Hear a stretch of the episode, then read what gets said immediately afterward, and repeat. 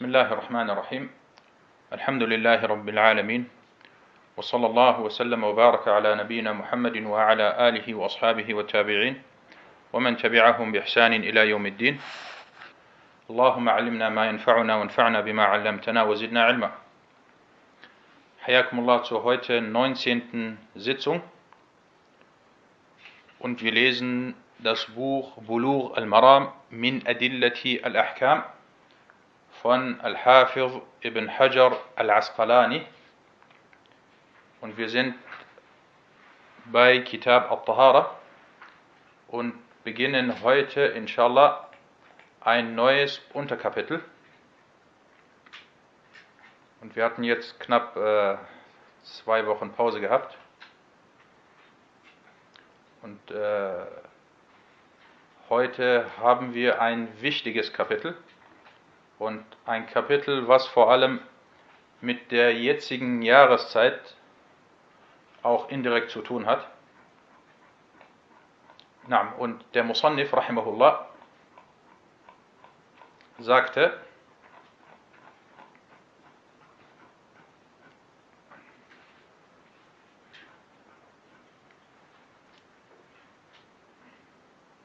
das ist hier die Seite 108 bei euch auf der Tafel. So, jetzt seht ihr sie.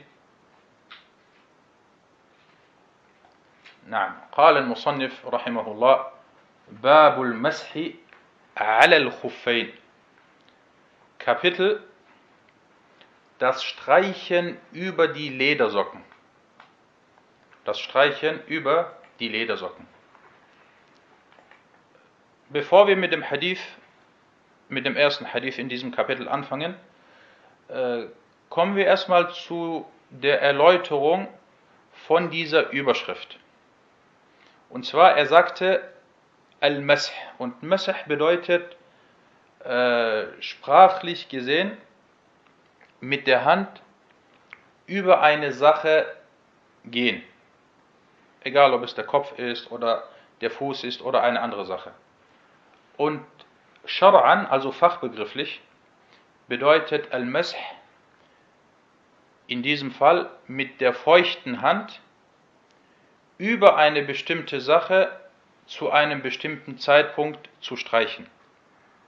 Und in unserem Fall würden wir sagen, mit der feuchten Hand über die Ledersocken, wenn man die Gebetswaschung äh, vollziehen will. Und dann sagte er, al-khuf, über die Ledersocken. Auf Arabisch al-khuf. Und fachbegrifflich, also Shar'an, sind hier mit Al-Khuf Ledersocken und was dem ähnelt gemeint. Also Ledersocken oder andere dickere Socken, welche die Fußknöchel mit bedecken. Also wir haben zum einen erstmal die Ledersocken oder die dicken Socken, welche mindestens auch die Fußknöchel, die beiden Fußknöchel äh, bedecken.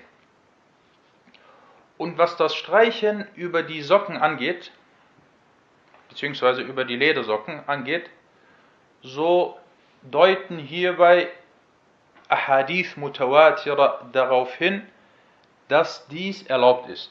Und mit Ahadith Mutawatira bedeutet Hadithe, die vielfach erwähnt wurden zum Beispiel von 20 oder über 20 oder 30 Überlieferungswegen. Es gibt hier keine, keine Mindestanzahl, sondern Mutawatir bedeutet eine große Gruppe oder eine große Anzahl von Überlieferern hat eine Sache berichtet und es ist hierbei unmöglich, dass sie sich absichtlich auf eine Lüge oder auf eine Lüge geeinigt haben.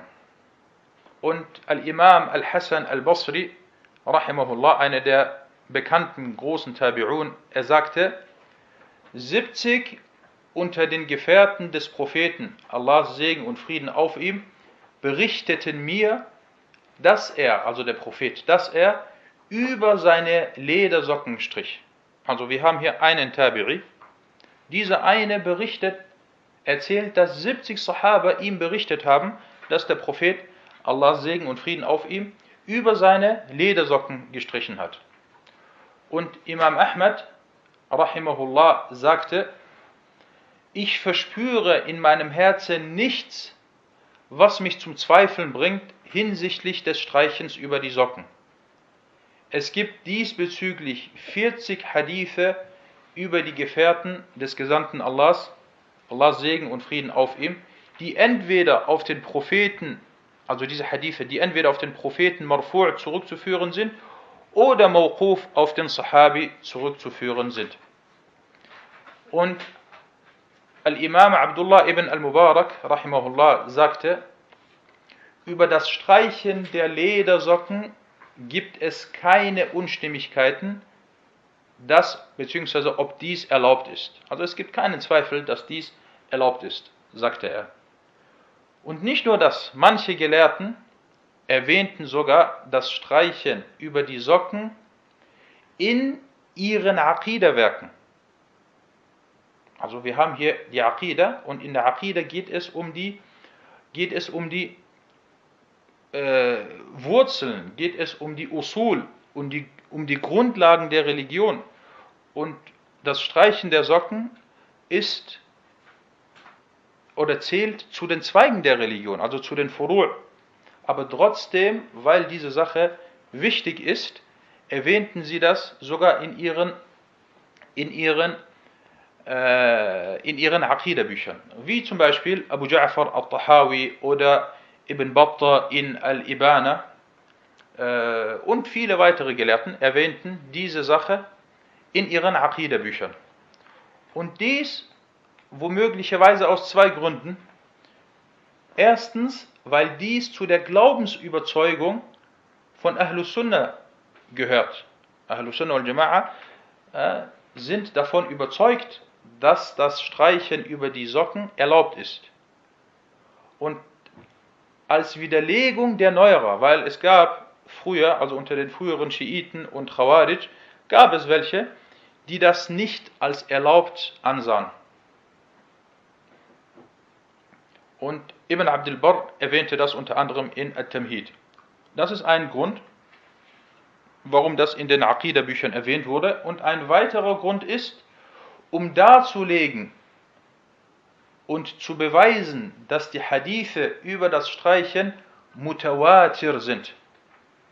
Und nur jemand, der hochmütig ist oder stur ist, äh, er widerspricht äh, dieser Sache. Na, das soweit zu der Einleitung des Unterkapitels und kommen wir zum heute erstigen, ersten Hadith. Na, Bismillahirrahmanirrahim.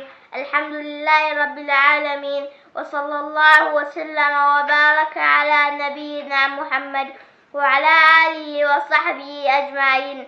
أما بعد فبأسانيدكم إلى الحافظ ابن حجر رحمه الله تعالى قال باب المسح على الخفين عن المغيرة بن شعبة رضي الله عنه قال كنت مع النبي صلى الله عليه وسلم فتوضأ فأهويت لأنزع خفي فقال دعهما فإني أدخلته أدخلتهما طاهرتين فمسح عليهما متفق عليه وللأربعة إلا النسائي أن النبي صلى الله عليه وسلم مسح على الخفين وأسفله وفي إسناده ضعف نعم أحسنت Der 53. Hadith, Al-Mughira ibn Shu'ba möge Allah mit ihm zufrieden sein, berichtete, ich war mit dem Propheten Allahs Segen und Frieden auf ihm, der daraufhin die Gebetswaschung vollzog. Ich wollte mich beugen und ihm die Ledersocken ausziehen. Da sagte er, lass sie, denn ich habe sie in einem reinen Zustand angezogen und er strich dann über sie. Muttafaqun alayh. Also überliefert von Al-Bukhari und Muslim.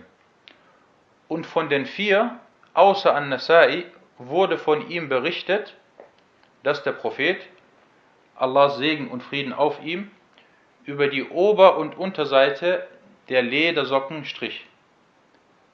in, die, in der Überlieferungskette ist Schwäche vorzufinden.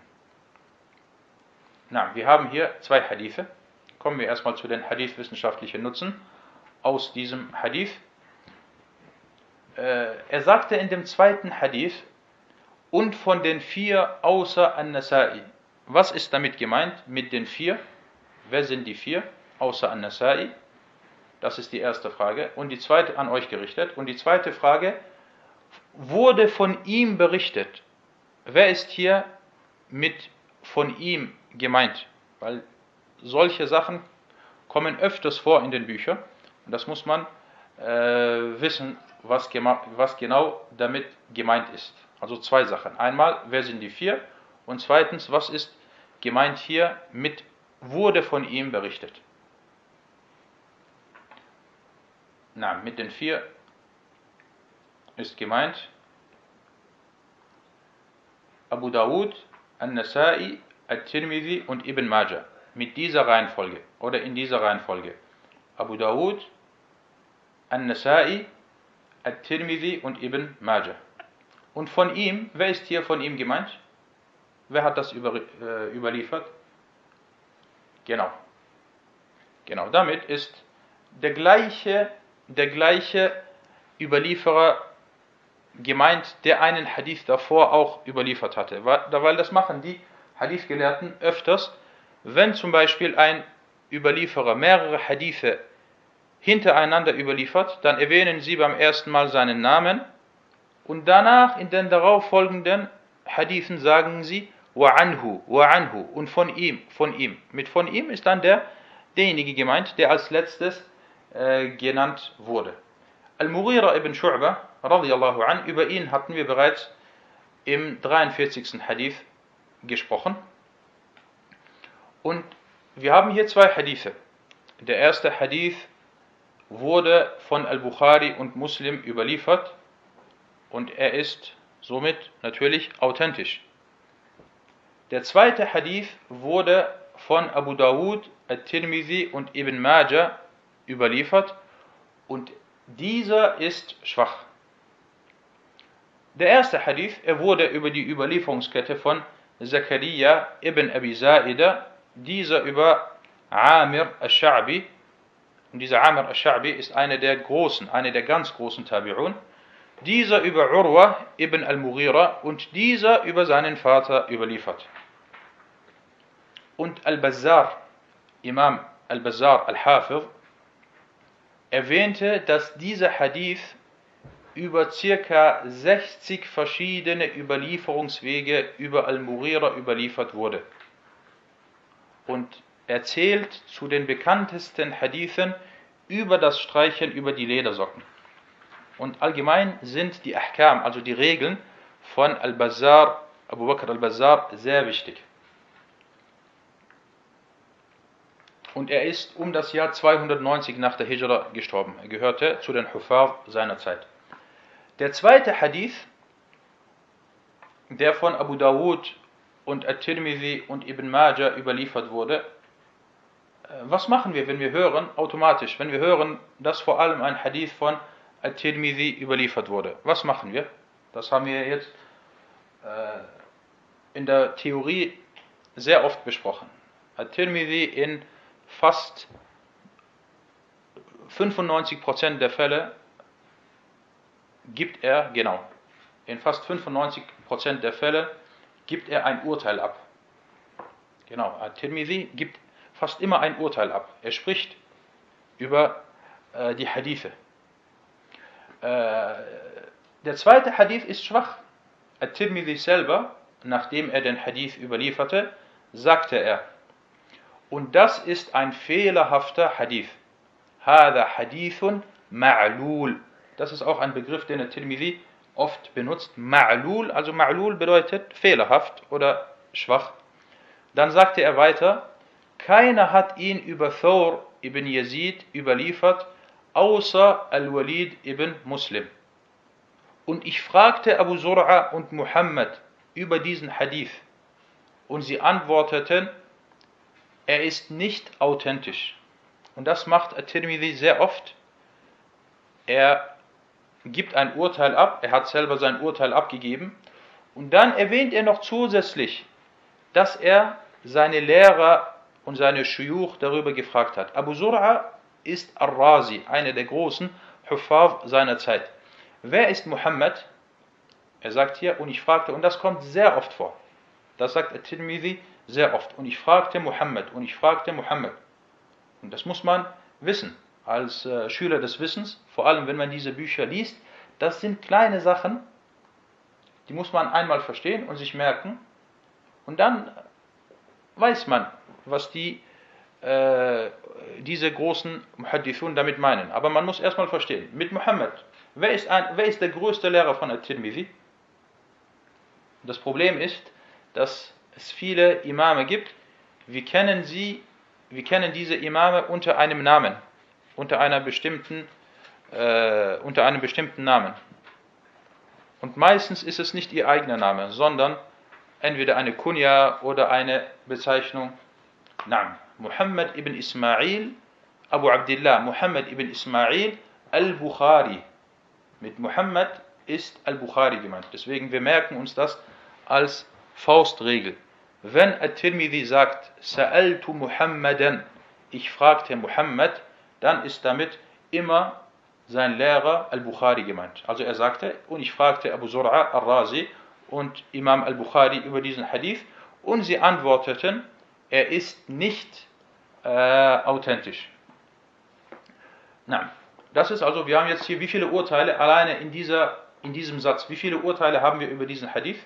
Und das würde reichen, also wir brauchen dann auch keine weiteren Urteile. Wie viele haben wir jetzt insgesamt? Bei dieses drittens, wo ich gesagt habe, der zweite Hadith ist schwach, At-Tirmidhi sagte Wie viele haben wir? Genau, genau. Wir haben hier drei Urteile. Das Urteil von At-Tirmidhi, was gereicht hätte. Das Urteil von Abu Zur'a, was äh, mindestens wie das Urteil von At-Tirmidhi ist. Und dann noch das Urteil vom Führer der Gläubigen im Hadith von Imam al-Bukhari. Und deswegen, wir haben hier drei große Urteile über diesen Hadith. Und wir erwähnen dann noch, das ist die Vorgehensweise, zusätzlich einfach noch nebenbei noch einige weitere Urteile von äh, späteren, auch wenn das eigentlich nicht nötig wäre. Ibn Hajar stufte diesen Hadith ebenfalls als schwach ein. Hier, er sagte selber, nachdem, der, nachdem er den Hadith überlieferte, sagte er, وَفِي إِسْنَادِهِ wa'af. Und in der Überlieferungskette ist Schwäche vorzufinden. Und Sheikh Abdullah Sa'ad sagte, dass der zweite Hadith schwach ist. Gut, wir sind jetzt fertig mit den Hadith-wissenschaftlichen Nutzen aus dieser Überlieferung. Kommen wir zu den Fiqh-wissenschaftlichen Nutzen aus diesem Hadith. Die Aussage von Al-Mughira ibn Shu'bah, ich war mit dem Propheten sallallahu alaihi wasallam dieses mit Ich war mit ihm, das war während der Schlacht von Tabuk. Und die Schlacht von Tabuk fand im neunten Jahr nach der Hijra im Monat Rajab statt. Also äh, ziemlich äh, zu Ende der Lebzeiten des Propheten wassalam. Das war erstens. Zweitens, der Grund, warum er ihm die Ledersocken nicht ausziehen sollte, wurde damit begründet, dass der Prophet والسلام, sie in einem reinen Zustand angezogen hatte. Drittens, dieser Hadith ist einer der vielen Beweise, dass das Streichen über die Socken erlaubt ist. Und derjenige, der Socken anhat, so ist das Streichen für ihn besser als das Waschen. Also wenn du deine Socken in einem reinen Zustand angezogen hast, dann ist es besser, dass du die Socken anlässt und darüber streichst, als dass du sie extra ausziehst, deine Füße wäscht und dann wieder die Socken äh, anziehst.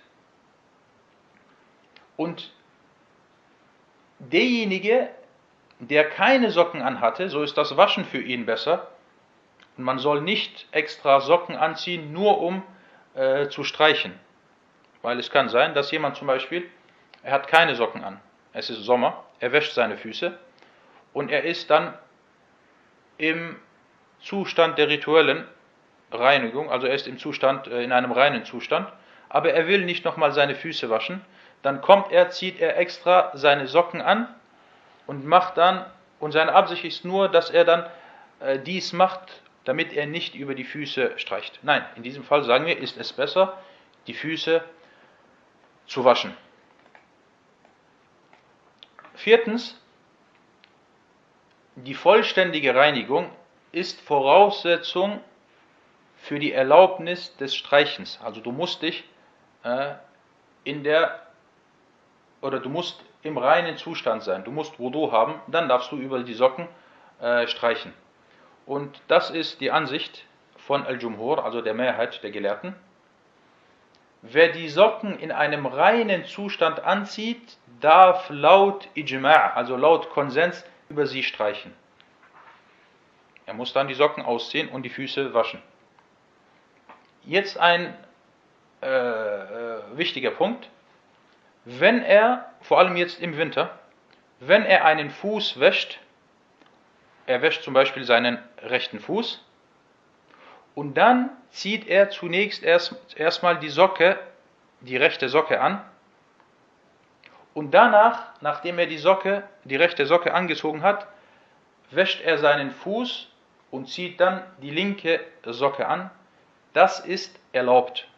Diese Sache äh, oder diese Vorgehensweise ist erlaubt. Und das ist die Ansicht der Hanafiya und mancher Schafi'iyya und eine Überlieferung über Imam Ahmed. Das kommt vor allem vor, wenn man zum Beispiel äh, draußen ist und äh, es ist schwierig, äh, es ist schwierig, man wäscht dann zum Beispiel sein, sein Gesicht, seine Hände und dann zieht man erstmal den einen Schuh oder die eine Socke aus und wäscht diesen Fuß und dann setzt man sich hin und zieht diese Socke und den Schuh aus äh, und den Schuh an und dann zieht man die linke Socke an und den, äh, die linke Socke aus und wäscht dann den linken Fuß. Äh, das sind manchmal Fälle, äh, da kann man nur so vorgehen. Und wie gesagt, diese Vorgehensweise ist äh, erlaubt. Und Ibn Taymiyyah, rahmahullah, Imam Ibn Taymiyyah, sagte, wahrlich, das ist ohne Zweifel das Richtige. Der siebte Nutzen, die Socken müssen den kompletten Fuß bis zu den Fußknöcheln bedecken. Also man darf nicht über Socken streichen, die zum Beispiel unter den Fußknöcheln oder die nicht bis zu den Fußknöcheln reichen, wie die sogenannten Fußlinge, ich glaube Füßlinge nennt, man die. Diese bedecken nicht, diese bedecken nicht die Knöchel. Und über diese darf man dann nicht streichen. Was ist aber, wenn man zum Beispiel Socken anhat, ganz normale Socken, die auch die Knöchel bedecken, aber die Socken haben dann zum Beispiel unten oder an der Seite oder irgendwo Löcher. Äh, hierbei sagen viele Gelehrten, dass dies nicht kritisch ist und dass das kein Problem ist, auch wenn die Socken Löcher haben. Weil es wurde über viele Sahaba berichtet, dass sie löcherige Socken äh, zu tragen pflegten oder dass ihre äh, Socken Löcher hatten. Dieser Hadith, der achte Nutzen, dieser Hadith ist ein Beweis, dass es nicht gegen die vorzüglichen Verhaltensregeln spricht, wenn man in der Öffentlichkeit die Gebetswaschung vollzieht. Weil es kann sein, dass jemand vielleicht sagt, äh, es ist Eib, es gehört sich nicht, dass man vor den Leuten die Gebetswaschung vollzieht. Nein, das stimmt nicht. Äh, Murira ist gekommen und er wollte, er hat dem Propheten والسلام, dabei geholfen, dass er die Gebetswaschung vollzieht und das in der Öffentlichkeit. Neuntens, aus diesem Hadith entnimmt man, dass es erlaubt ist, dass man zum Beispiel die Schuhe oder die Socken eines anderen nimmt oder diese trägt oder jemand kommt und man nimmt, ihm, man nimmt die Schuhe und legt ihm die Schuhe hin, sodass er sie anzieht. Äh, das ist äh, nicht problematisch und das ist äh, erlaubt. Vor allem, wenn diese Person zum Beispiel, er ist dein Lehrer oder er ist jemand, der dem Islam dient, der Religion dient, oder dein eigener Vater, deine eigene Mutter und du kommst und du trägst die Schuhe von ihnen oder du legst ihnen die Schuhe hin, äh, das ist äh, kein Problem. Und derjenige, der zulässt, dass dies für einen gemacht wird, das ist auch erlaubt und hat auch nichts mit Hochmütigkeit etc. zu tun. Und der zehnte und vorletzte Punkt. Wenn man etwas ablehnt, sollte dies begründet werden, damit das Herz des anderen Ruhe findet. Al-Murira ist gekommen und er wollte dem Propheten helfen. Und das ist eine große Ehre und das ist ein, eine große Tat. Und der Prophet والسلام, hat es abgelehnt, hat gesagt, nein, zieh mir nicht die Socken aus. Und er hat dann erwähnt, wieso. Er sagte, äh, Denn wahrlich, ich habe sie in einem reinen Zustand angezogen. Und er hat es also äh, begründet. Und der elfte Nutzen ist, es ist erlaubt, einem anderen bei der Gebetswaschung behilflich zu sein.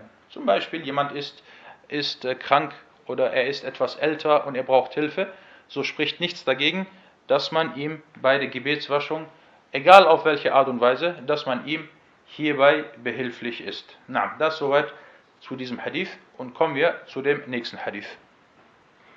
وعن علي رضي الله عنه قال لو كان الدين بالرأي لكان أسفل الخف أولى بالمسح من أعلاه وقد رأيت رسول الله صلى الله عليه وسلم يمسح على ظاهر خفيه أخرجه أبو داود بإسناد حسن أحسنت Na, wir haben jetzt noch einen Hadith. Der 54. Hadith von Ali, möge Allah mit ihm zufrieden sein, wurde berichtet, dass er sagte, wenn die Religion nach dem Verstand gehen würde, dann sollte man eher über die Unterseite der Ledersocken streichen als über die, als über die Oberseite.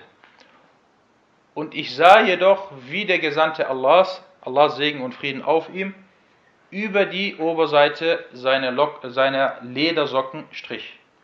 Überliefert von Abu Dawud mit einer guten Überlieferungskette. Na, kommen wir zu den Hadith-wissenschaftlichen Nutzen aus diesem Hadith oder aus dieser Überlieferung. Der Überlieferer, Affan, ist nicht ein Murira, das ist der Fehler. Der Überlieferer ist Ali radiallahu an und über Ali hatten wir bereits äh, gesprochen. Und die Authentizität des Hadith ist umstritten. Er wurde von Abu Dawud überliefert und Abu Dawud schwieg über den Hadith, nachdem er ihn überlieferte, was darauf hindeutet, dass der Hadith zumindest bei ihm als gut oder als annehmbar eingestuft wurde.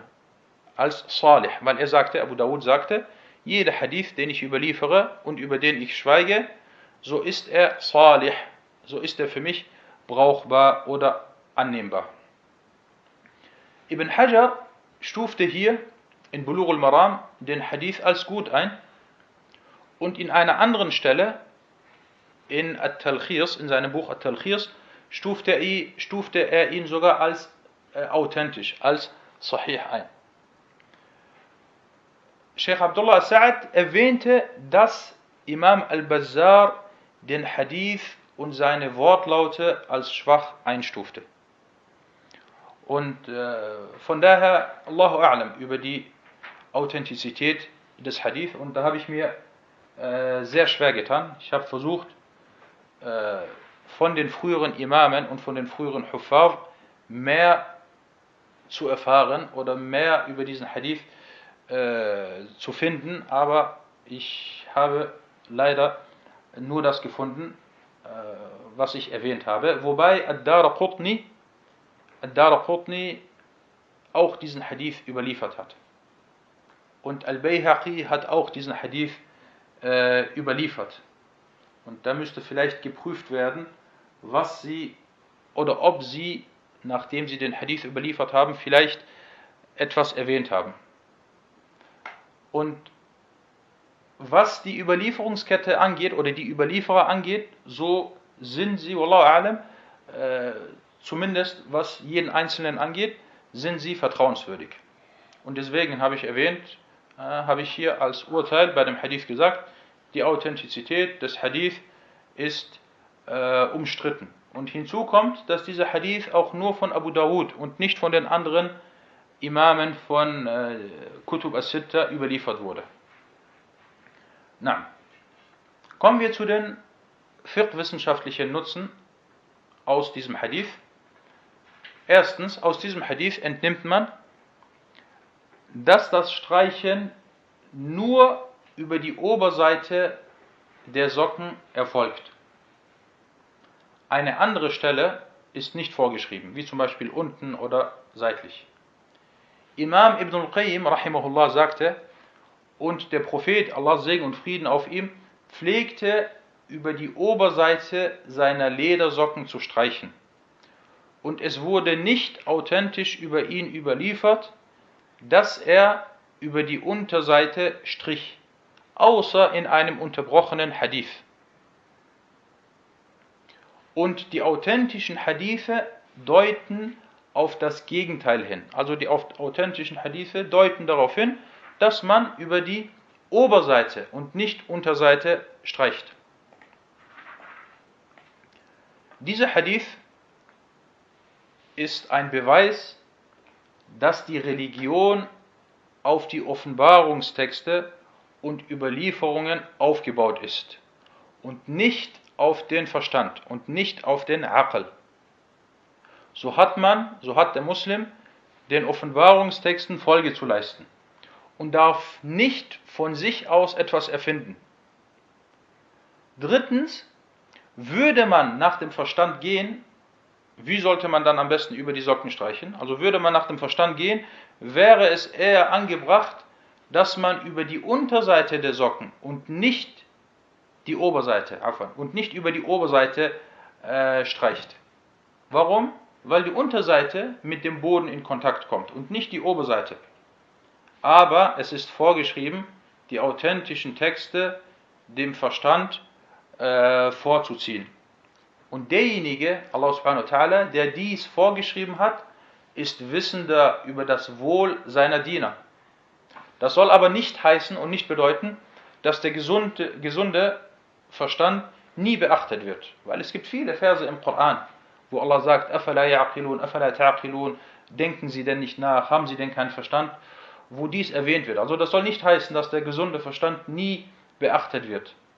Vielmehr wird in den Versen, also wie, wie schon erwähnt, in den Versen äh, der Verstand der Menschen angesprochen. Und der Verstand, Al-Aql, das ist eine große Ni'ma, also eine große äh, Gunstgabe Allahs, aber der Verstand des Menschen ist nicht der Gesetzgeber.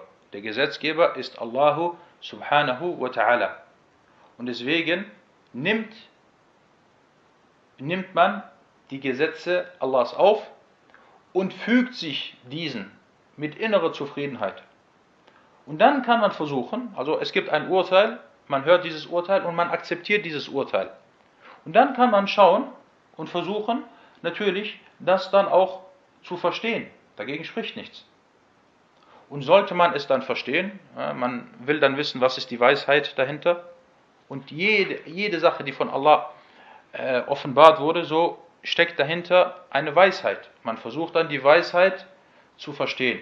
Wenn man sie verstanden hat, dann sagt man Alhamdulillah, äh, Dank sei Allah, dass er mich hat das verstehen lassen. Ansonsten, wenn man es nicht verstehen sollte, dann sagt man Amanna bihi kullum min indi rabbina. Wir glauben daran, alles ist von unserem Herrn. Und der nächste Nutzen, viertens, viele Gelehrten sagten, dass es ausreichend ist, wenn man über einen Teil der Oberseite der Socken streicht. Also nicht komplett, sondern dass man einfach über einen großen Teil der Oberseite streicht. Wie streicht man? Streicht man zuerst über den rechten und dann über den linken Fuß oder gleichzeitig über beide? Hierbei gab es Unstimmigkeiten und die Meinung, dass man zuerst über den rechten Fuß oder die rechte Socke und dann über die linke Socke streicht, diese Meinung ist sehr stark, weil sie sagten, genauso wie beim Waschen der Füße, man wäscht erstmal den rechten und dann den linken Fuß, weil das zwei verschiedene, zwei verschiedene Körperteile sind. Das ist nicht vergleichbar zum Beispiel mit, mit den Ohren, weil die Ohren sind ein Teil vom Kopf. Aber die Füße, so wäscht man zuerst den einen Fuß und dann den anderen Fuß. Deswegen soll man beim Streichen ebenfalls so vorgehen, man streicht zuerst über den rechten und dann über den linken Fuß. Und der letzte Punkt, es besteht Übereinkunft, dass man nur einmal über die Socken streicht. Man streicht nur einmal über die Socken und wiederholt das nicht. Also man braucht nicht zweimal oder dreimal äh, über die Socken äh, streichen. Na, und äh, kommen wir zu einer Meinungsverschiedenheit unter den Gelehrten. Und zwar An-Nawawi sagte, An-Nawawi sagte, laut unserer Rechtsschule, was ist die Rechtsschule von An-Nawawi? Was meint er damit? Das sagt er sehr oft. Laut unserer Rechtsschule Nein, Nawawi ist Shafi'i. Er sagte, laut unserer Rechtsschule ist es erwünscht, dass man auch über die Unterseite streicht. Das Verpflichtende jedoch ist ein kleiner Teil der Oberseite. Und die Unterseite der Ledersocke ist erwünscht. Also er sagt, laut den Schafiriten ist es auch erwünscht, dass man über die Unterseite streicht. Und er sagte dann weiter, dass dies auch über Malik, Imam Malik erzählt wurde. Allahu alam. Naam.